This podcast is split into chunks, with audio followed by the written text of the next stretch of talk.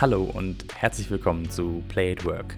Mein Name ist Tristan Hanschel und ich bin Game- und Level-Designer. In diesem kleinen Podcast treffe ich auf verschiedenste Menschen und spreche mit ihnen über ihren Einstieg in die Games-Industrie. In der heutigen Folge treffe ich auf Marilena Casetta. Marilena ist Assistant Producer bei King Art in Bremen. Wir reden über ihre Studienzeit, ihr Engagement als Volunteer sowie ihre Arbeit als Producerin an dem preisgekrönten ATS Iron Harvest.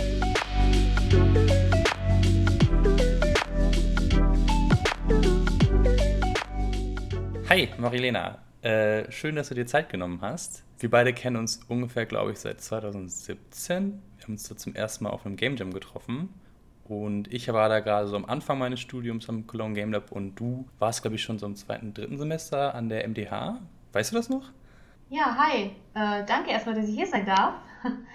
ja, wir haben uns tatsächlich auf dem Game Jam getroffen. Ich war im vierten Semester. Das war äh, das Semester kurz vor meinem Praktikum. Oder nein, das war das fünfte Semester. Das Semester vor meinem Praktikum. So. Genau, du, du hast an der MDH in Düsseldorf studiert. Genau. Vorher, glaube ich, nochmal woanders, kurz, kurzzeitig was anderes ausprobiert im Studium. Wie kam denn so die Entscheidung, jetzt äh, was mit Videospielen zu machen? Ja, das war ein kompletter Rollercoaster bei mir. Ähm, ich war mir nie sicher. Also ich fand ja Games schon immer cool, hat mich durch meine ganze Kindheit begleitet. Und ähm, ich dachte aber, ja gut, ich hatte halt immer diese, diese, ähm, ich habe immer so klischeehaft gedacht, ne, oh ja, kann ich damit Geld verdienen, oh, habe ich eine Zukunft und so weiter und so fort, weil mir das halt auch so oft eingeredet wurde. Ähm, und dann habe ich gesagt, okay, was ist für mich sicherer? Oh, wahrscheinlich BWL. Also habe ich angefangen, ähm, BWL zu studieren. Und nach drei Semestern habe ich gesagt, nein, das ist es einfach nicht, das ist alles viel zu trocken. Äh, ich meine, dieses Management-mäßige ähm, hat mir schon immer Spaß gemacht, aber äh, BWL war mir dann doch einfach viel zu viel. Und dann habe ich gesagt, okay, ich breche hier ab. Was mache ich als nächstes? Und dann ähm, ja, habe ich mal so ähm, rumgeschnuppert, mich mal so umgehört, was es für Möglichkeiten gibt, äh, auch gerade äh, im Bereich Games. Und dann bin ich auf den Studiengang in Düsseldorf gestoßen. Kannst du ein bisschen was zum Studiengang erzählen? Wie lief da so die Bewerbungsphase für ab? Wie viele Semester das Ganze? Was beinhaltet so das Curriculum? Ja, ähm, quasi studierst du dort äh, Game Design. Der Studiengang heißt Game Design an sich. Ähm, ich muss sagen, so im Nachhinein, wenn ich mir das überlege, es ist nicht wirklich komplett, ja, nicht so wirklich gut angepasst, wie es zum Beispiel bei, äh, also im Cologne Game Lab oder in Breda oder so ist. Du hast zwei Schienen, die du einschlagen kannst, entweder Art oder Programmierung. Aber während deiner Studienzeit hast du äh, quasi sieben Semester.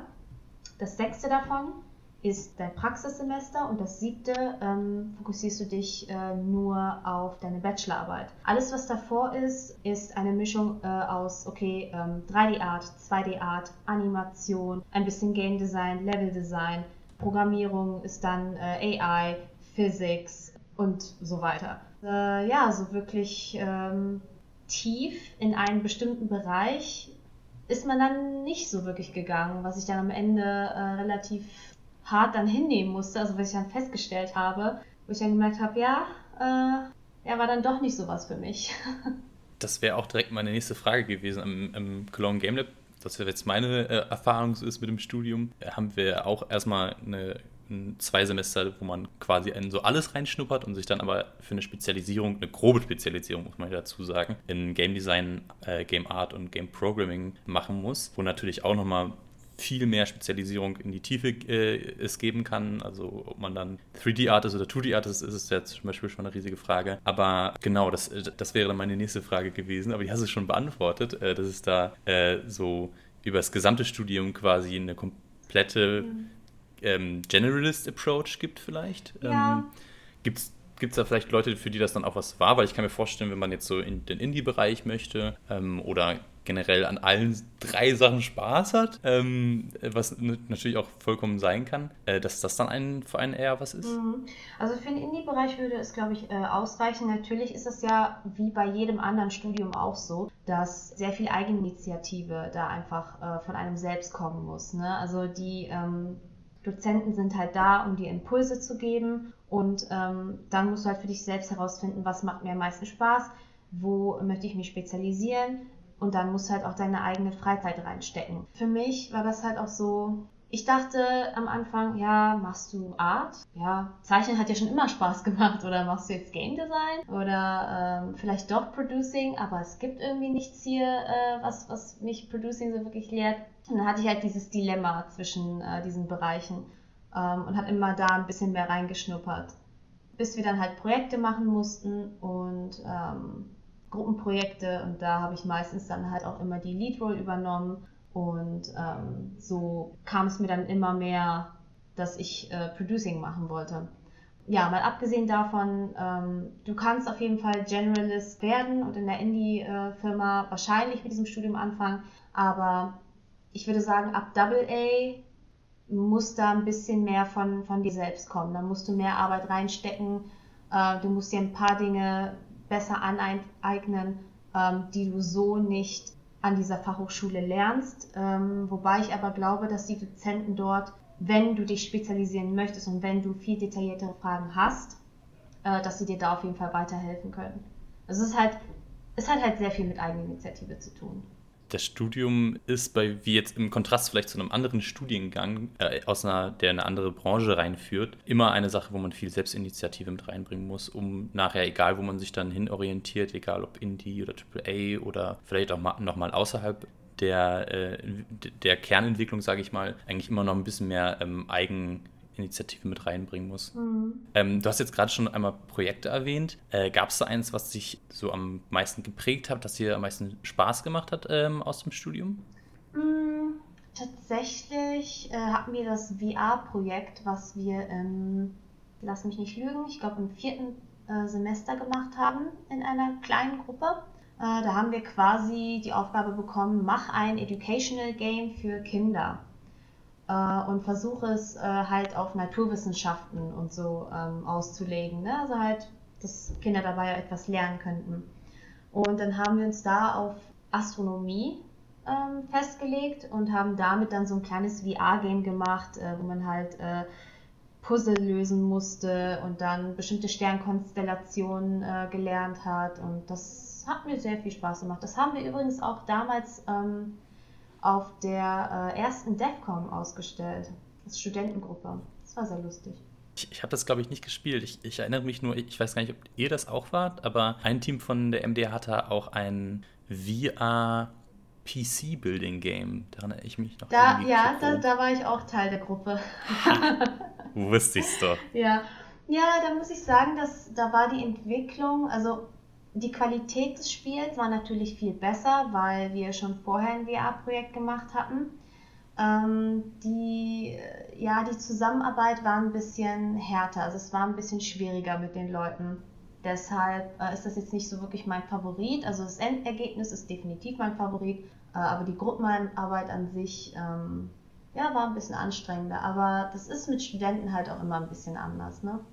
Ich glaube, das ist auch eine Sache, die man so ein bisschen lernen muss im Studium, wofür auch die Projektorientierung, die es ja in vielen Studiengängen gibt, äh, super wichtig ist, dass man so ein bisschen vielleicht auch mal einen Konflikt hat, den man lösen muss oder eine kreative, ähm, so kreative Unterschiede, die man überwinden muss und dann versucht, äh, gut miteinander auszukommen, zu arbeiten. Das funktioniert natürlich nicht immer. Das bei mir, hat bei mir auch nie immer geklappt. Ähm, aber so ein bisschen äh, dass man nicht nur mit Freunden immer zusammenarbeiten kann oder möchte oder muss. Das, das zu lernen, fand ich ein ganz ähm, wichtiger Aspekt im Studium.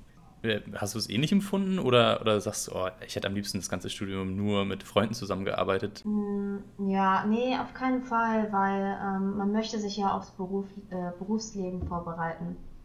Und ja, so angenehm es auch sein mag, äh, mit äh, Freunden ein Projekt zu machen, mit denen man sich besser versteht, es bereitet ein, also es, äh, da wächst dir halt kein Pelz auf der Zunge, weißt du, um, um halt bereit zu sein für, ähm, wie es dann wirklich ist, dass du halt auch mit Menschen arbeiten musst, die äh, du eventuell vielleicht nicht wirklich, ich will jetzt nicht sagen, dass du die nicht leiden kannst, aber mit denen du ja so semi klarkommst, aber die Toleranz muss, muss einfach herrschen, weil ihr halt einfach ein Projekt zusammen ähm, auf die Beine stellen müsst.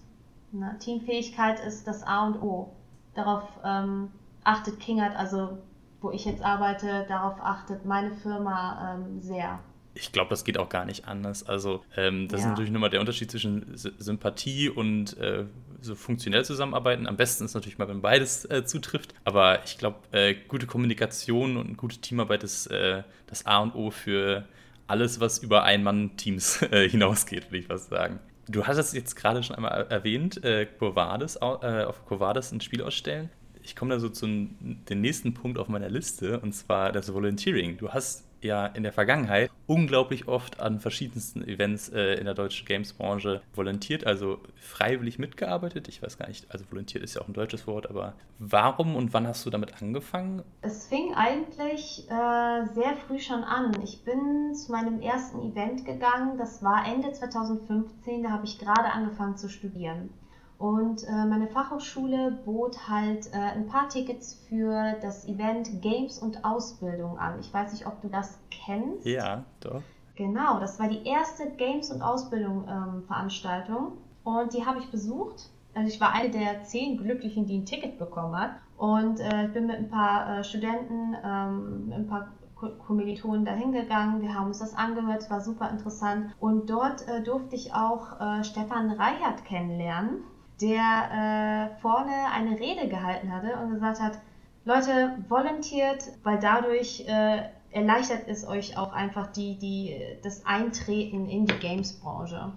Und äh, ja, dann habe ich das gemacht. Ich habe ihn nach seinem Talk angesprochen und gesagt, ich will es machen, äh, äh ich habe da Bock drauf, äh, wie es aus, wen kann ich ansprechen? Ähm, ja, und dann hat er mich vermittelt äh, an die damaligen Veranstalter. Das ist, das hat über die Jahre hat sich das immer geändert. Ähm, mal waren es die Leute, dann war es eine andere Firma. Mittlerweile ähm, seit ein paar Jahren macht es ja immer das äh, DEFCOM-Team im Sommer und das Quadis-Team ist ja jetzt, glaube ich, ähm, Rocket Booster, glaube ich. Booster Space, glaube ich. Booster Space, Entschuldigung. äh, dann habe ich angefangen, auf der ersten, meiner ersten Respawn 2016 äh, zu volontieren. Ähm, das Jahr darauf ist dann, glaube ich, die Respawn und die DEFCON zur selben Zeit, haben sie stattgefunden, weil die Respawn abgeschafft werden sollte. Ja, und seitdem habe ich dann immer zur Covadis, zur äh, DEFCON, zum Deutschen Entwicklerpreis gevolontiert. Äh, ich mache immer noch ähm, Online-Volunteering, wenn es irgendwie, äh, sag ich mal, Online-Veranstaltungen gibt, jetzt gerade zu dieser Zeit in der Pandemie, wo man sich nicht mehr treffen kann. Ähm, und es macht mir sehr viel Spaß und das hat mir unglaublich geholfen. Es hat mir sehr, sehr geholfen, äh, äh, meinen Karriereweg vor allem auch zu finden, weil ich mir damals auch nicht so sicher war, was, was will ich denn eigentlich? Ich habe sowohl mit Artists, mit Programmierern, mit, mit äh, Designern und, und auch insbesondere sehr viel mit Producern gesprochen. Und ähm, dadurch habe ich dann einfach so, ne, hat, es hat mir geholfen, mein, äh, meinen Weg so ein bisschen zu finden und du bleibst in, in, im Gedächtnis der Leute hängen. Man mag es nie glauben und denkt, ach, die Person, die wird sich eh nicht mehr, das, das ist nicht wahr. Also als ich mein Bewerbungsgespräch äh, bei Kingart hatte, hat er mich Jan sofort erkannt und gesagt, ach, wir kennen uns doch von, oder? Wir haben uns auf der Covadis getroffen, oder? Ich so, ja, das haben wir. und das ist halt der große Vorteil, ne? Absolut, ich bin äh, auch großer Fan vom Volunteering, vor allen Dingen bei Events wie der DEFCOM, wo auch viel darauf geachtet wird, dass auch die Volunteers eine coole Experience haben. Du hast jetzt schon gerade einen super wichtigen Punkt und einen ganz großer Vorteil vom Volunteering genannt, einmal das, das Netzwerken und das Leute kennenlernen und auch nicht nur Networken auf so einer staubigen Business-Schiene, äh, ähm, äh, sondern wirklich Freunde und ähm, nette Leute kennenlernen und sich mit denen austauschen. Was äh, gibt es noch so andere für Vorteile, die du ähm, aus dem Volunteering rausziehen konntest oder die du vielleicht jetzt so plakativ nach außen tragen kannst? Guck mal, Leute, deswegen sollte man das machen? Ja, mal abgesehen vom Volunteering, ähm, kannst du dir ja selber in deiner freien Zeit, äh, wenn du nicht gerade ähm, eine Schicht hast, an der du arbeiten musst, kannst du dich äh, bei einem Talk hinsetzen und dir einfach mal anhören, ähm, was die Leute zu sagen haben. Äh, denn die Talks auf diesen Events, die sind äh, unglaublich wissenswert. Also man kann so viel davon mitnehmen. Also dafür ist ja so ein Event da. Und äh, vor allem, also ich habe halt so viele Freunde, auch es geht ja nicht nur, wie du auch meintest, nicht nur um dieses äh, B2B oder B2C. Äh, ich habe Freunde getroffen beim Volunteering, die, die habe ich halt heute noch und die habe ich vor fünf Jahren oder so kennengelernt. Und das sind die Leute, die man, die man auf dem Weg immer wieder trifft. Oder sind die Leute, mit denen man, also, ne, also hätten wir jetzt diesen Call, du und ich, gehabt, äh, wenn wir uns nicht übers Volunteering kennengelernt haben, äh, hätten? Wahrscheinlich nicht, genau. Was mir noch immer so im, im Gedächtnis hängen bleibt, äh, sind so ein bisschen die Starstruck-Momente, wo man dann Leute auf äh, Events trifft, von denen man irgendwie nur gelesen hat oder Interviews gesehen hat und so ein bisschen wie bei einem Promi ähm, so ein bisschen überwältigt ist. Ähm, Oh ja. Es gibt da so ein paar Bilder online von dir. Welcher war denn so dein größter Moment, wo du so vielleicht schon ein bisschen auch, ah, oh Gott, wie verhalte ich mich jetzt? Oh mein Gott. Also gab es da irgendeine Person, äh, irgendeinen Entwickler, eine Entwicklerin, ähm, wo Ja. du dich richtig drauf gefreut hast oder total überrascht warst, die zu treffen? Absolut. Also, ähm, ja, so einige. Ähm, ich ich habe mich unglaublich gefreut, Do, äh, Don Daglow zu treffen. Eine unglaublich tolle Person. Ähm, ich, äh, immer, wenn ich ihn sehe, auf, auf jedem Event, ich, ich freue mich so, ihn zu sehen. Er ist wirklich äh, einer der Pioniere der Da- äh, Games-Branche und ähm, er ist einfach nur ein toller Mensch. Und er sagt immer, oh Leute, ihr macht, ihr seid super, ihr seid die nächste Generation. Und ich finde es toll, dass ihr Volunteering macht. Und er ist einfach ein herzensguter Mensch. Also über ihn habe ich mich am meisten gefreut und freue mich immer noch am meisten, äh, wenn ich zu so einem Event gehe. Ne? Also so mein Hero. ähm, wen, über wen ich mich auch super gefreut habe, weil, also ich versuche immer mit nicht so hohen Erwartungen zu gehen, weil man weiß ja nie, so ein Event ist immer so groß und ob man dann äh, ins Gespräch kommt mit, mit diesen Leuten, die dann im Panel sind, die dann einen Talk halten oder so. Ähm, so sage ich, ja gut, mal gucken, ob ich überhaupt dazu komme und wie auch immer. Und dann habe ich 2019 tatsächlich die Ehre gehabt, mit zwei Entwicklern aus äh, Insomniac Games zu sprechen. Insomniac Games ist äh, mein Wunschtraum, meine Traumfirma. Ähm, auch aus dem Grund, weil, also sie machen erstmal richtig Hammer Games. Und ich habe tatsächlich auch mit Spyro the Dragon äh, angefangen. das war mein allererstes Game. Ähm, und das hat mich dann dazu inspiriert, äh, mehr Games zu spielen. Und ähm, deshalb ähm, ist Insomniac Games äh, halt halte ich sehr, sehr ähm, äh, äh, nah an mein Herzen. äh, ja, und es war sehr schön mit ihnen zu sprechen. Sehr, sehr nette Leute und mit ihnen habe ich jetzt äh, halt immer noch Kontakt über LinkedIn. Ne? Super, mega schön. Also ich finde das auch total äh, cool, weil solche Leute ja oft so, so ein bisschen unna unnahbar einen vorkommen und ähm, man vielleicht auch ein bisschen aufgeregt ist und durch die Volontierrolle ist man dann teilweise ja auch dafür so ein bisschen forced mit den Leuten zu sprechen, weil man die zum nächsten Panel directen muss oder was organisieren muss oder die eine Frage haben und das kommt so der Kontakt ganz natürlich und man überwindet so ein Genau. bisschen vielleicht die, die Angst oder Scheu, die Leute auch einfach mal anzusprechen, was natürlich auch in den meisten Fällen total cool wäre, aber das fand ich immer auch ganz toll. Jetzt hast du es vorhin schon erwähnt, wir befinden uns jetzt gerade immer noch in der Corona-Pandemie, können es leider nicht in echt sehen, leider, leider, aber es gibt immer noch digitale Events, gerade die DEFCOM in Köln äh, haut da so gefühlt eins nach dem anderen aus. Wir hatten jetzt als letztes ähm, die große Diversity ähm, und In Inclusion Conference, an der du ja, glaube ich, auch digital volontiert hast. Was sind da so die größten Unterschiede zu, zum On-Site-Volunteering? Also gibt es andere ähm, Aufgaben oder Challenges, die man so bewältigen muss? Also ähm, ein Pro ist natürlich, dass man am Ende den ganzen ähm, Kram nicht mehr aufräumen muss. Ne? Nach so einem Event, äh, je nachdem, welche Schicht man hat, also man muss ein Event vorbereiten, also ein On-Site-Event muss vorbereitet werden. Ähm, die Bühne muss aufgebaut werden, die Stühle müssen hingestellt werden, äh, die ganzen Lunchboxes und was alles noch dazu gehört, das muss alles fertig gemacht werden und ähm, da spielen halt Volunteers auch eine große Rolle. Dann das Abbauen von allem, das Aufräumen, alles dicht machen. Ähm, das ist natürlich dann etwas, was einem erspart bleibt. Ähm, das würde ich mal sagen, ist ein Pro. Äh, allerdings, wenn du so ein Online-Event hast, mh, mir fiel es halt unglaublich schwer, außer jetzt die Leute, die wirklich in dem Panel äh, als Speaker da waren und gesprochen haben und die du halt auch in, in, äh, äh, in ihrem äh, durch die Kamera halt sehen konntest, war es für mich unglaublich schwer. Ich wollte unglaublich gerne mich mit mehr Leuten äh, connecten. Und das Feld, das ist in einem Online-Event wirklich viel schwerer. Es war halt auch so aufgebaut, dass äh, man eher eine Mainstage hat und dann geht man in die Q&A. Das ist dann ein bisschen, also wenn der Talk vorbei ist, geht man in einen kleinen ähm, Q&A digitalen Raum und dann ist es eine kleinere Gruppe. Man könnte sich dann ein bisschen besser austauschen miteinander. Es ist äh, dennoch immer noch nicht dasselbe wie das, was du schon meintest, das Eis, so ein Eisbrecher zu haben. Weil es ist halt auch echt schwer, jemandem, wenn du jemandem jetzt etwas schreibst, ähm, ist es anders, als wenn du jemanden ansprichst und dann die Gesichtsmimik äh, verstehen kannst und ne, das ist halt dieses Feingefühl, was da einfach fehlt. Verstehe ich 100 Prozent. Ich hoffe natürlich, dass sich das in Zukunft wieder ein bisschen zurück zu, zu wie es vorher war, zurückfindet. Aber glaubst du, dass wir ähm, in den nächsten paar Jahren mit mehr Online-Events rechnen können? Oder ähm, wird das sobald, also ist jetzt eine Prognose natürlich nur, sobald alles wieder ähm, beim Alten ist, sage ich mal, ähm, dann auch wieder die Konferenzen zurückkommen und alles wieder on-site stattfindet? Mhm. Also ich glaube, das kommt natürlich ganz auf die Konferenz an. Wenn du jetzt ähm, DevCom und Gamescom hast, äh, dann möchtest du natürlich dein Produkt so gut es geht an die Leute bringen oder halt das B2B ähm, Face-to-Face am besten ähm, machen, weil es einfach viel intuitiver ist. Für einige Events kann ich mir vorstellen, dass das alles digital stattfindet, äh, für kleinere Meetups oder ähm, also eher so kleinere Geschichten. Aber für größere Geschichten ähm, denke ich einfach, dass ein On-Site-Event einfach äh, viel besser ist.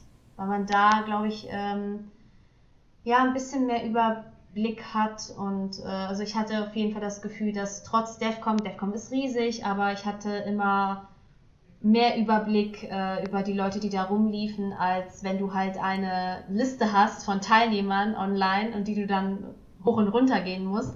Ich glaube, das kommt drauf an.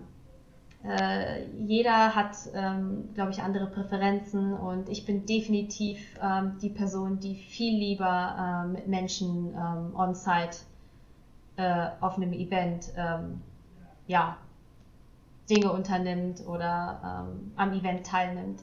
Aber Online-Events sind was Nettes, wenn es, denke ich mal, etwas kleiner gehalten wird und es ein bisschen übersichtlicher ist. Lass uns mal ein paar Jahre zurückspringen äh, zu deinem Praktikum bei King Art. Wie ist es dazu gekommen? Warum hast du dich für King Art entschieden? Das war 2018 im Frühling. Da habe ich ähm, bei King Art angefangen. Und im Winter davor habe ich mich auf die Suche gemacht nach äh, Praktikumsstellen. Ähm, ich sag mal so, King Art war ganz oben auf meiner Favoritenliste. Natürlich habe ich mich nicht nur bei King Art beworben, weil man möchte ja eine gewisse Sicherheit haben und sagen, okay, wenn mich da nicht nehmen, muss ich mich halt auch woanders äh, bewerben können. Und äh, aber für mich Deutschland Favorit King Art und ich hatte unglaublich viel Glück und ich war sehr happy, dass ich dann genommen wurde. Aber ähm, ich habe mich damals beworben für Producing und Support und weshalb ich das so dahingeschrieben habe, war, dass ich mir so im Klaren war, Producer-Praktikum ist nicht so ähm, oft gesehen und wer weiß, ob das dann auch wirklich gebraucht wird. Und ich habe für mich, ich habe mir vorgestellt, dass ähm, ich eventuell mit Support anfangen kann und dann mich so immer mehr ähm, halt äh, in diese Producer-Schiene einarbeite und so als Assistenz äh, eines Producers und dann ne, halt die Leiter hoch. Als ich dann angefangen habe, äh, habe ich tatsächlich viel mehr Kram im Marketing gemacht. Also ich habe da ausgeholfen, wo ich konnte. Also quasi war es sehr viel Supportarbeit ähm, und weniger Producing. Was ich auch immer verstehen kann, weil ich muss die Firma erstmal kennenlernen. Und damit habe ich erstmal die ersten drei Monate mit verbracht. Lernen die Leute kennen, lernen äh, kennen, wie, wie die Firma eigentlich funktioniert. Äh, wie funktioniert dieses Organ? Wie ist die, die Studiokultur? Wie funktionieren die Leute? Und nach drei Monaten habe ich dann angefangen, äh, mehr ähm, Assistenzarbeit für ähm, unseren Producer zu machen damals äh, und habe angefangen, erstmal so theoretische Sachen niederzuschreiben. Also jetzt nicht wirklich direkt mit Menschen, sondern erstmal Dinge festzuhalten, Excel-Tabellen zu führen. Ähm, ja, und das war erstmal meine Praktikumszeit, bevor ich dann ähm, in, äh, als, als Werkstudentin eingestellt wurde.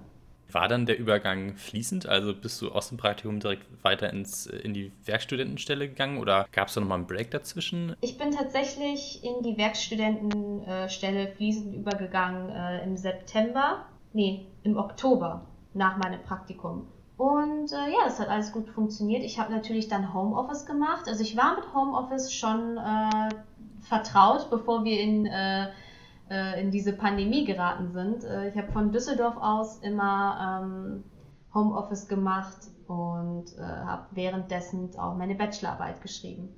Super gut. Ähm, hattest du dann auch ein Thema, das sich auf deine Arbeit in, bei King Art bezogen hat in deiner Bachelorarbeit oder hast du die nochmal auf ein separates Thema geschrieben? Äh, ja, das war in Verbindung mit äh, King Art und zwar über das interne Task Management Tool. Also King Art arbeitet mit einem ähm, firmeninternen Task Management Tool und da habe ich über ähm, Usability, UI und UX geschrieben. Leider kein Producing-Thema, äh, weil, äh, also aus dem Grund, dass die MDH, an der ich studiert habe, hat es in den Guidelines so nicht ganz akzeptiert, weil es muss auf jeden Fall ein Design-Thema sein. Also es muss entweder Programmierung, Design oder Art sein, weil es einfach in den Guidelines stand. Ich musste mich dann dafür entscheiden. Das, das war aber auch gar kein Problem äh, weil ich glaube, wäre ich jetzt nicht, hätte ich jetzt nicht Producing gemacht, dann wäre ähm, UX das gewesen, was ich sonst gemacht hätte. Spannend, interessiert dich das äh, Thema vielleicht aus ähnlichen Gründen wie das Producing, dass es ein bisschen darum geht, wie Menschen miteinander oder mit ähm, einer Software agieren oder kommt das Interesse für UX nochmal woanders nee, her? Nee, tatsächlich. Also, also wir leben ja in einem digitalen Zeitalter und Usability und UX ist einfach ein, ein, Teil des Alltags, insbesondere wenn du in einem digitalen Beruf arbeitest. Ich sitze jeden Tag vor einem PC, ähm, ich benutze mein Handy jeden Tag und äh, ja, das ist einfach super interessant, ähm, ein super interessantes Thema für mich. Sehr spannend. Aber lass uns doch mal ein bisschen mehr über deinen deine Karrierelaufbahn bei äh, King Art dann reden, weil dann ging es ja dann direkt weiter nach äh, dem Studium bei King Art. Äh, wie war die Zeit dann so, nachdem du angestellt wurdest? Oder musstest du dich nochmal darauf bewerben oder haben die direkt gesagt, komm, du bleibst einfach bei uns, wir finden dich super? Äh, wie lief das dann äh, nach dem Studium weiter? Äh, ja, ich hatte Glück. Ich glaube, ähm, das hat mit sehr vielen Dingen zu tun, dass ich so viel Glück hatte.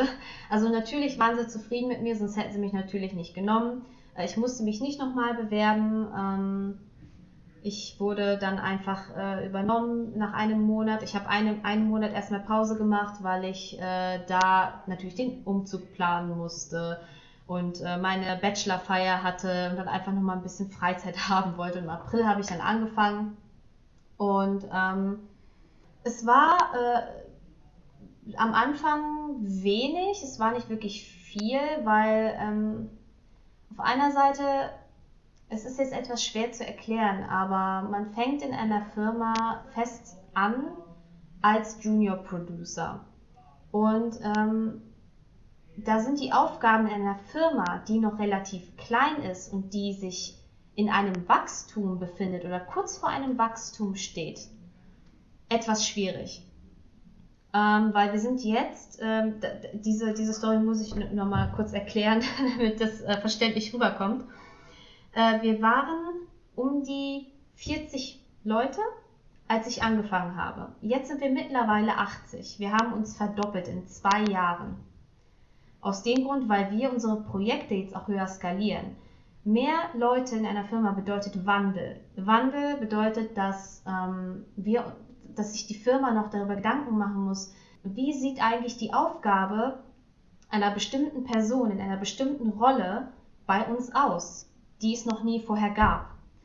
Man könnte sagen, ich bin äh, gemeinsam mit äh, Tessa Abraham, äh, Shoutout to Tessa, hallo, äh, äh, wir waren die ersten Juniors in einer Producing-Stelle obwohl es vorher, glaube ich, immer nur ein oder zwei Producer pro Projekt gab, also zwei oder drei insgesamt in der Firma. Äh, und, und ja, auf einmal sind wir da und wir müssen jetzt ausgebildet werden. Und ähm, da war es am Anfang ein bisschen schwer zu finden, okay, was, äh, was machen wir denn jetzt? Und da gab es auch viele Gespräche mit dem Management. Was, was macht für uns mehr Sinn? Äh, wo können wir uns reinhängen? Womit fangen wir an? Äh, und da habe ich am Anfang erstmal auch wieder mit unserem internen Firmentool gearbeitet, äh, habe da äh, Taskmanagement gemacht ähm, und Tasks erstellt für ähm, die Mitarbeiter in Projekten oder Prozesse. Und dann habe ich das Thema an Tessa abgegeben und ich habe dann angefangen ähm, mit Providern, also externen Firmen zu arbeiten, die uns zum Beispiel äh, 3D-Modelle oder Concept Arts äh, oder äh, MoCap-Daten rüberschicken für unsere Projekte, die wir halt weiterverarbeiten können. Äh, dabei ist es bis heute übrigens noch so geblieben. Äh, zudem habe ich irgendwann angefangen, also das ist halt die Sache. Ich habe die Dinge irgendwann so, okay, da ist etwas, ich kann diese Aufgabe übernehmen, also mache ich das jetzt. Da kommen wir jetzt halt wieder zu dieser Eigeninitiative zurück. Ich habe gesagt, mhm. guck mal, das liegt da gerade. Kann ich das, ich, ich nehme das jetzt einfach mal. Ich mache diese Aufgabe jetzt einfach mal. äh, und das ist halt auch ähm, das, weshalb es so wichtig ist, während des Praktikums die Firma gut kennenzulernen und, und wie, wie die, die Firma funktioniert als Organ. Äh, weil du dann nämlich auch ungefähr einschätzen kannst, ich, ich äh, fühle mich dieser Aufgabe gewachsen, ich kann das schaffen. Dann habe ich irgendwann angefangen, Art Production zu machen. Also ich habe ähm, den äh, Art-Bereich äh, für das Iron Harvest äh, Projekt übernommen und habe da mit dem Art Director gemeinsam äh, die Planung gemacht für alle Artists. Ähm, dementsprechend habe ich aber auch immer mit dem äh, Technical Art Bereich oder mit dem Animationsbereich äh, und halt auch mit externen, also alles, was am Anfang der Pipeline ist, äh, habe ich alles kommuniziert und hin und her geschoben und organisiert äh, und geplant. Das habe ich bis heute auch noch da. Und womit ich mich jetzt befasse, ja, das sind halt immer so ähm, Step by Step by Step. Äh, Dinge, die, die, äh, wo ich halt aber auch sage, so, ich will das jetzt machen. Ne? Manchmal muss man Dinge aussprechen man kann nicht äh, darauf warten, bis man äh, äh, Aufgaben kriegt. Manchmal muss man Dinge auch aussprechen und sagen so, ich, ich will das jetzt machen, gib mir diese Aufgabe, sonst nehme ich sie. und womit ich mich als nächstes beschäftigen möchte und werde höchstwahrscheinlich, ist dann halt auch äh, Release Management und viel mehr mit QA zu tun zu haben und viel mehr mit Programmierung und ja, also ungefähr das Ende der Pipeline ein bisschen besser kennenzulernen. Ich finde es super spannend und vor allen Dingen auch total krass und cool von dir, dass du da von Anfang an teils so viel Verantwortung bekommen hast, aber auch einfach ergriffen hast ähm, super, super cool. Du hast es jetzt gerade auch schon nochmal erwähnt. Ihr habt, oder du, ihr, äh, die Tessa und ähm, der Justin, ihr seid ja äh, eine kleine Gruppe von der MDH, die äh, bei King Art als Junior angefangen haben. Ihr habt alle an Iron Harvest gearbeitet ähm, und auch alle jetzt released. Gratulation nochmal nachträglich. Magst du nochmal kurz erklären, was Iron Harvest ist und was vielleicht besondere Challenges waren an dem Projekt? Äh, ich muss nochmal kurz äh, sagen, Tessa und Justin haben mit weiter studiert. Ah, verdammt, okay. Dann alles zurück. Aber genau. trotzdem Gruß an die beiden. Ja, genau. Ja, werde ich ausrichten. Ähm, ja, Iron Harvest ist äh, ein Real-Time Strategy Game, ähm, basierend äh, auf die Artworks von Jakob Rosalski, World of 20, äh, 1920, Verzeihung. Und äh, darum geht es ähm, dabei also quasi um der Konflikt zwischen drei Fraktionen, ähm, die sich im Krieg befinden, die sich ähm, halt auch mit Max bekämpfen, also so im Dieselpunk-Stil. Mhm. Ähm, Jakobs ähm, Artworks äh, sind quasi also riesige, wunderschöne europäische Landschaften. Alles sieht idyllisch aus und im Stile 1920 dann hast du diese riesigen Max im Hintergrund, ähm, aller Dieselpunk. Ähm, äh, und das ist einfach fantastisch. Äh, ja, und da äh, haben wir drei Kampagnen von gemacht und ein Spiel veröffentlicht. und es war nicht einfach. Ich wollte gerade sagen, du sagst es so locker. ja, einfach mal so locker aus dem Ärmel geschüttet. Nein, das war es natürlich nicht. Ähm, ich äh, weiß, dass mit Iron Harvest ähm, der Scope also das, ich glaube, das größte Problem, die, nicht Problem, ich will es nicht Problem nennen, äh, die größte Herausforderung war tatsächlich, dass ähm, der Scope, den wir uns gesetzt hatten, sehr, sehr hoch war für die Anzahl an Mitarbeitern, die wir hatten. Wir haben unglaublich ambitiös ähm, äh, an, an diesem Projekt gearbeitet, äh, bis wir haben, okay, ja, jetzt müssen wir Dinge entweder anders machen, ähm, oder Dinge weglassen und wie dem auch sei. Ähm, es ist schwer zu sagen, wo genau ähm, die meisten Probleme auftraten. Ähm, Es war äh, definitiv sehr, sehr viel Aufwand, ähm, die Sprachaufnahmen zu machen, weil du musst tatsächlich äh, drei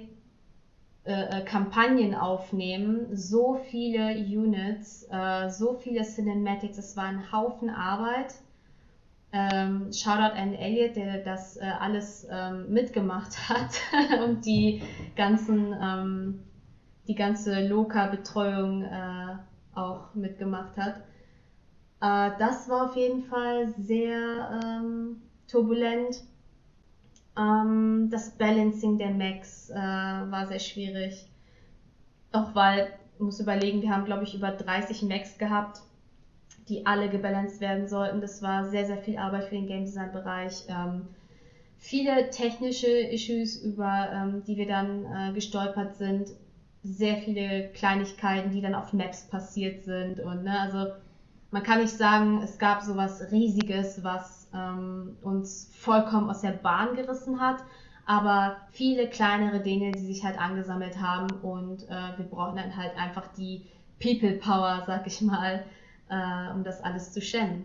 Ich finde das super eindrucksvoll, dass, die, dass das Studio, und das wusste ich vorher nicht, bevor du es jetzt erzählt hast, so krass schnell gewachsen ist. Ähm, aber es hat sich ja gelohnt. Ihr habt released und dieses Jahr Deutscher Entwicklerpreis. Ich sehe deutsches bestes Spiel, bestes Game Design, bester Sound und King Art selber bestes Studio. Gratulation dafür auch nochmal. Ja, ähm, dass es dann direkt fürs erste Spiel bestes deutsches Spiel als Auszeichnung gibt, ist, glaube ich, auch was, worauf man stolz sein kann, oder? Auf jeden Fall. Ich habe mir das gar nicht erwartet. Ne? Ich dachte, wir werden äh, jetzt von Desperados richtig platt gemacht.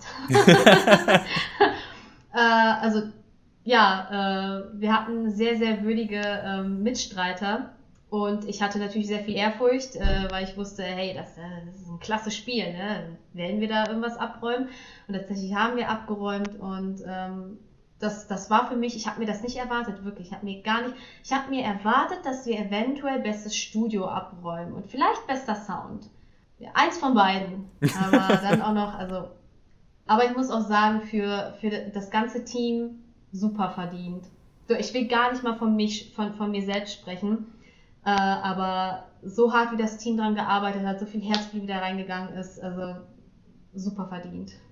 Ich, also ich meine, ihr habt natürlich auch schon mal äh, das Spiel auf einer Gamescom aufgestellt, deswegen gab es da natürlich, glaube ich, auch schon mal vorher Feedback, aber so den, das große Feedback nach Release ähm, dann innerhalb des Lockdowns zu haben, ist natürlich ein bisschen schwierig und da ist doch bestimmt so ein Preis nochmal eine tolle Anerkennung und so, so der Stempel quasi, der dann dem Ganzen draufgesetzt wird, dass man da äh, eine gute Arbeit abgeliefert hat. Deswegen super, super, äh, ich freue mich super für euch äh, und äh, ja, glaube, da kommen bestimmt auch noch mal ein paar mehr Preise. Und ihr macht ja, hast, hast du schon gesagt, noch Kampagnen. Sind die schon alle released oder kommen da noch welche? Ja, also wir haben ein, wir haben drei Kampagnen, die zum Core Game gehören. Dann haben wir eine Bonuskampagne released für die Bäcker, die uns damals auf Kickstarter gebackt haben. Die kam im, äh, glaube ich, Ende November, Anfang Dezember. Ich glaube, Dezember kam sie raus. Und wir arbeiten derweil an unserem Add-on über das ich leider noch keine Informationen verlieren darf, was wir auch sehr bald releasen werden. Super, dann gibt es vielleicht dafür auch noch ein paar Preise, wer weiß. Ja, mal sehen. äh, es ist so ein Thema, wo wir so, so ein bisschen immer wieder äh, darauf zurückkommen können, weil man es leider ja aktuell nicht wegdenken kann. Aber du hattest ja schon erzählt, du hattest schon eine Remote-Erfahrung mit King Art. Wie sieht das denn bei euch aus? Also ist das Office aktuell wie so eine Desperados-Wüste komplett leer äh, und es wehen nur Heuballen äh, durch, äh, durchs Studio? Oder ähm, habt ihr irgendwie eine Teilbesetzung? Äh, bist du gerade im Homeoffice ähm, und wie kommt ihr damit so klar oder was sind da so eure Tricks und Kniffe, die ihr euch angeeignet habt, damit das alles ein bisschen äh, einfacher oder äh, entspannter abläuft? Ja, sehr, sehr viel haben wir da jetzt ähm, auf die Beine gestellt, damit das alles läuft. Also ja, es ist momentan wirklich wie so, eine, wie so ein wilder Westen. Äh, es sind vielleicht insgesamt äh, ähm, 1400 Quadratmeter Fläche, arbeiten glaube ich 10 bis 15 Leute. Äh, wir haben auf jeden Fall eine Maskenpflicht, äh, egal wo man ist, immer Maske tragen, wenn man bei sich selbst äh, auf dem, am Platz sitzt und ähm, keiner ist in der Nähe, dann darf man die Maske ausziehen, aber Fenster muss aufgemacht werden.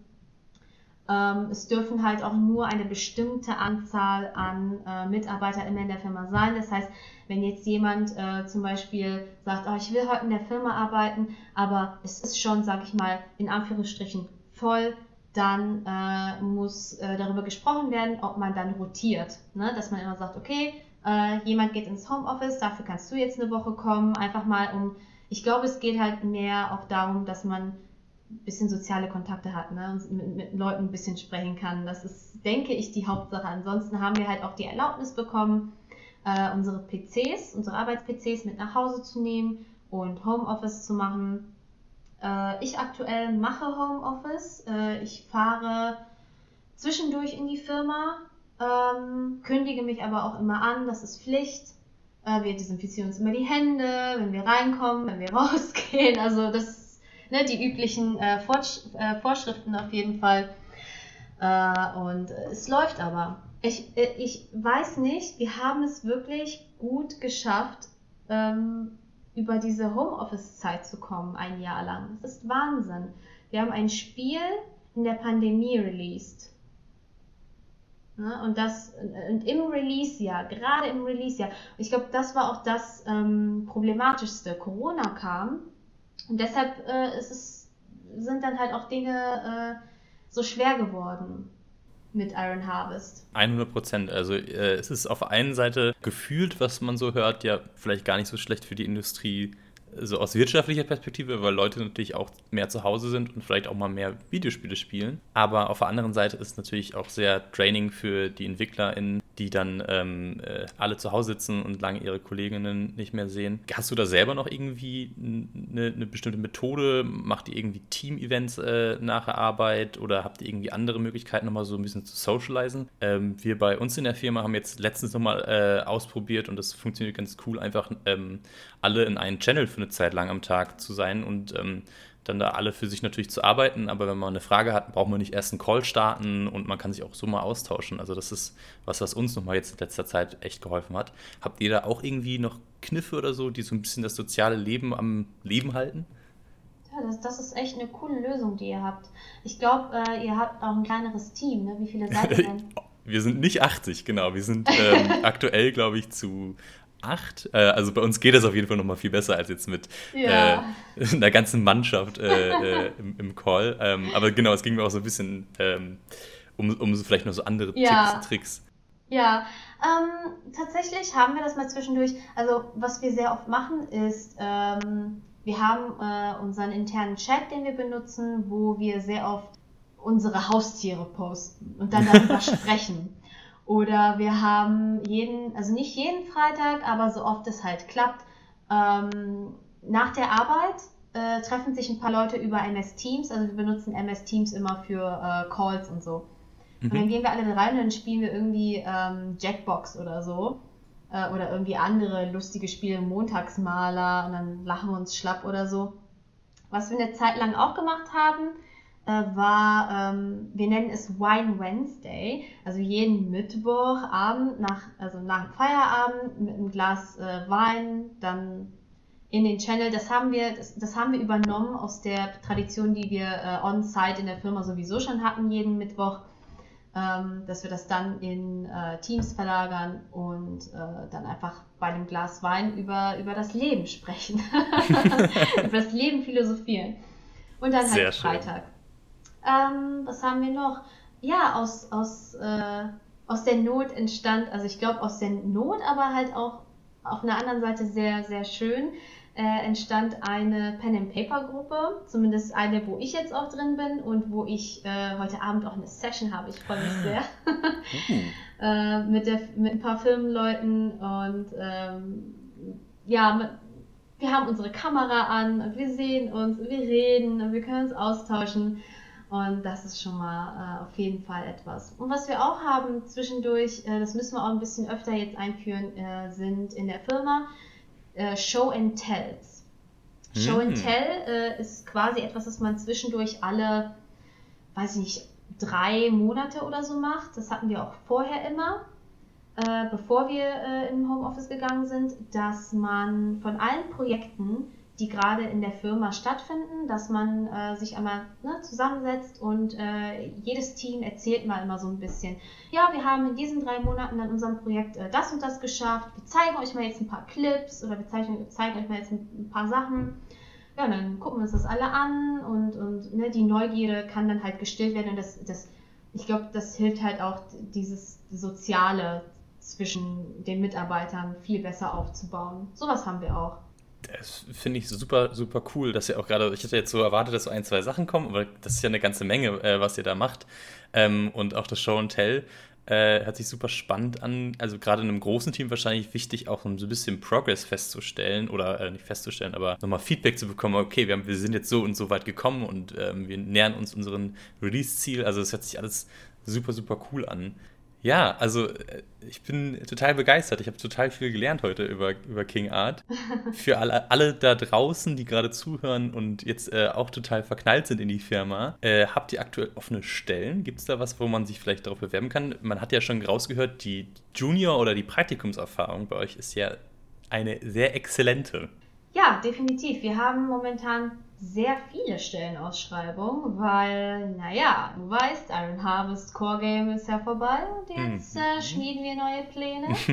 und dafür brauchen wir auf jeden Fall gute Leute, die auch Bock haben und die auch Bock auf andere Leute haben. Ähm, ja, und deshalb, also wir haben, wir haben äh, Lead-Positionen, wir haben normale Positionen und wir haben immer, immer, immer Praktikumspositionen offen. Also man kann sich immer ähm, bewerben, eine speculative, spe speculative äh, Bewerbung reinschicken ähm, als Intern. Wir freuen uns sehr über jede Intern-Bewerbung. Wunderbar das hört man gerne. Also, äh, also wirklich auch, das sage ich nicht nur so, weil äh, die Erfahrung, die ich und viele andere, äh, glaube ich, gemacht haben, ich weiß nicht, wie das bei dir war, ist, dass äh, man manchmal echt suchen muss nach, nach äh, Firmen, die Praktika anbieten und dann gibt es oft mal nur so kleine Zeitfenster, aber eine Firma, die von sich aus sagt, hey, ihr könnt immer mal reinschauen und Bescheid sagen, ähm, dass ihr gerade sucht, äh, finde ich super, super cool. Ähm, also da merkt man vielleicht auch so King Art so, den verhältnismäßig ist jetzt ja keine junge Firma in dem Sinn, aber wahrscheinlich im äh, im Vergleich zu vielen anderen äh, großen äh, Studios eine relativ jüngere Firma.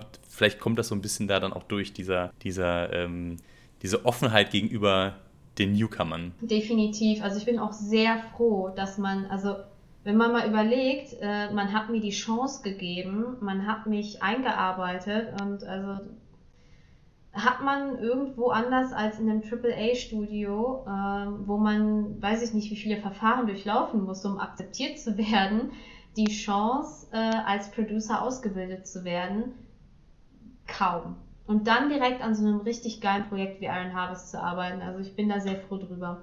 Also was die Praktikumsstelle betrifft, man kann sich immer, immer bewerben, freuen uns immer darüber es, es kann natürlich mal vorkommen, dass man sagt, oh, wir haben jetzt gerade keine frei, weil gerade jemand anders da ist und wir haben nicht genug Platz oder so.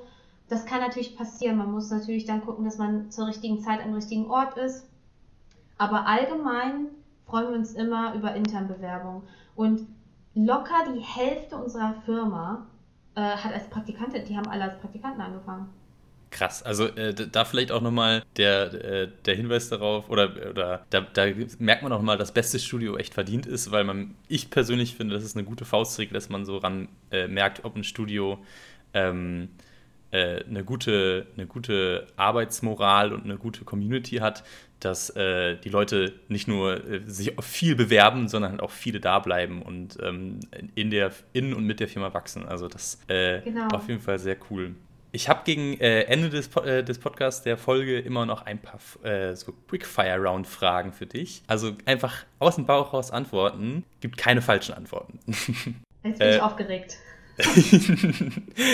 also, die allererste Frage wäre: ähm, Was ist eine Sache an deinem Job, die du so gar nicht leiden kannst? Mm, den Leuten fünfmal am Tag dasselbe wiederholen.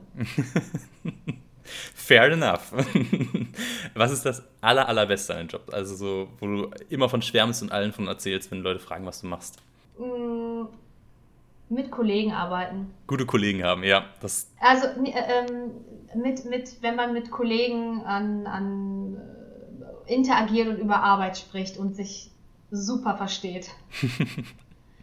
das Zwischenmenschliche also quasi. Das ja. Zwischen, ja, das Zwischenmenschliche macht mir am meisten Spaß. Und dann die letzte, hast du einen Tipp oder eine Empfehlung? Das darf, äh, kann auch ein Buch sein oder ein GDC-Talk, den du super fandest, den du äh, an Menschen weitergeben würdest, die jetzt auch total Bock bekommen haben und in die Branche einsteigen wollen. Mhm. Ähm, ich würde auf jeden Fall empfehlen ähm, The Game Producers Handbook. Äh, ich habe den Autor leider vergessen. Äh, ich war ein bisschen unvorbereitet auf diese Frage. Aber das ist ein sehr gutes Buch. Äh, Agile Game Development, das ist ein super Buch. Allgemein bitte immer mit äh, Scrum und PMI beschäftigen, Projektmanagement. Und äh, mal, aber das Allergrößte ähm, ist äh, euer Portfolio. Bitte steckt viel Zeit, viel Liebe in dein Portfolio, weil dein Portfolio spiegelt deine Arbeitsweise, deine Moral und wie dich auch als Mensch wieder. Äh, äh, informier dich, sprech mit Leuten, geh auf Events, lass dir Portfolios zeigen, orientiere dich an andere Portfolios, stell dein eigenes zusammen, steck deine private Zeit rein, nicht unbedingt Uni-Projekte, sieh zu, dass du wirklich dein Portfolio dein Baby machst, deine Visitenkarte, das, das, womit du dich bewerbst, ist, äh, bewirbst, Verzeihung, ist ähm, das Allerwichtigste ist ein Portfolio. Hammer. Super, super gute, super viele Tipps. Und ich glaube, man kann so ein bisschen vielleicht verallgemeinern fast schon, äh, weil wir jetzt so viel ge gesprochen haben, aber so als ähm, Theme für die Folge heute Proaktivität oder Initiative nennen. Also äh, das war jetzt bei dir oft äh, das Thema und oft so ein Stein, der das Ganze ins Rollen gebracht hat. Und ich glaube aus meiner Perspektive auch, dass das super wichtig ist, dass man in dieser Industrie, die vor super vielen Leu jungen Leuten, die gerne äh, Spiele machen wollen, ähm, nur so überschwellt und super wenigen Positionen sie dann leider dann oft auch nur gibt, äh, super wichtig ist, dass man einfach selber Initiative ergreift und selber Arbeit reinsteckt und äh, auf Leute zugeht, vielleicht auch einfach. Genau, also das habe ich bei mir immer wieder mitbekommen. Also ich habe es für mich selbst, äh, sage ich, entdeckt oder, oder erfahren. Ähm, man muss sich in die Dinge festbeißen. Äh, auch in Momenten, wo du dir denkst, ah, das, das, sieht alles so ähm, nach nichts aus. Es sieht aus, als, als könnte ich es jetzt nicht schaffen oder oh, es ist hoffnungslos man muss sich da festbeißen. Man muss auf die Leute, also ich weiß, es ist schwierig, ähm, äh, wenn man nicht gerade e-, extrovertiert ist oder so. Ähm, ich hatte aber auch meine Schwierigkeiten, auf Leute zuzugehen, ohne äh, irgendwie weird rüberzukommen. Äh, wer weiß, was Leute denken, aber ähm, ich glaube, ohne dass ich mich erstens festgebissen hätte, dass ich die Eigeninitiative ergriffen hätte, Research gemacht hätte, auf Events gegangen wäre, wäre das, glaube ich, alles nicht äh, passiert. Also, was ich damit sagen will, ein Portfolio zusammenzustellen, auf die Schnelle und zu Hause zu sitzen, bis jemand an deine Tür klopft und dir einen Job anbietet, das wird leider nicht passieren. Sehr schön. ich glaube, das sind äh, also als Call to Action sehr schöne abschließende Worte. Äh, Marilena, wo kann man denn, wenn man jetzt noch Fragen hat oder einfach nur dich äh, cool findet und dir gerne folgen möchte, wo kann man dir denn äh, folgen? Äh, ja, äh, gerne auf Twitter. Da heiße ich ganz normal Marilena Casetta. Ähm, oder auf LinkedIn. Super.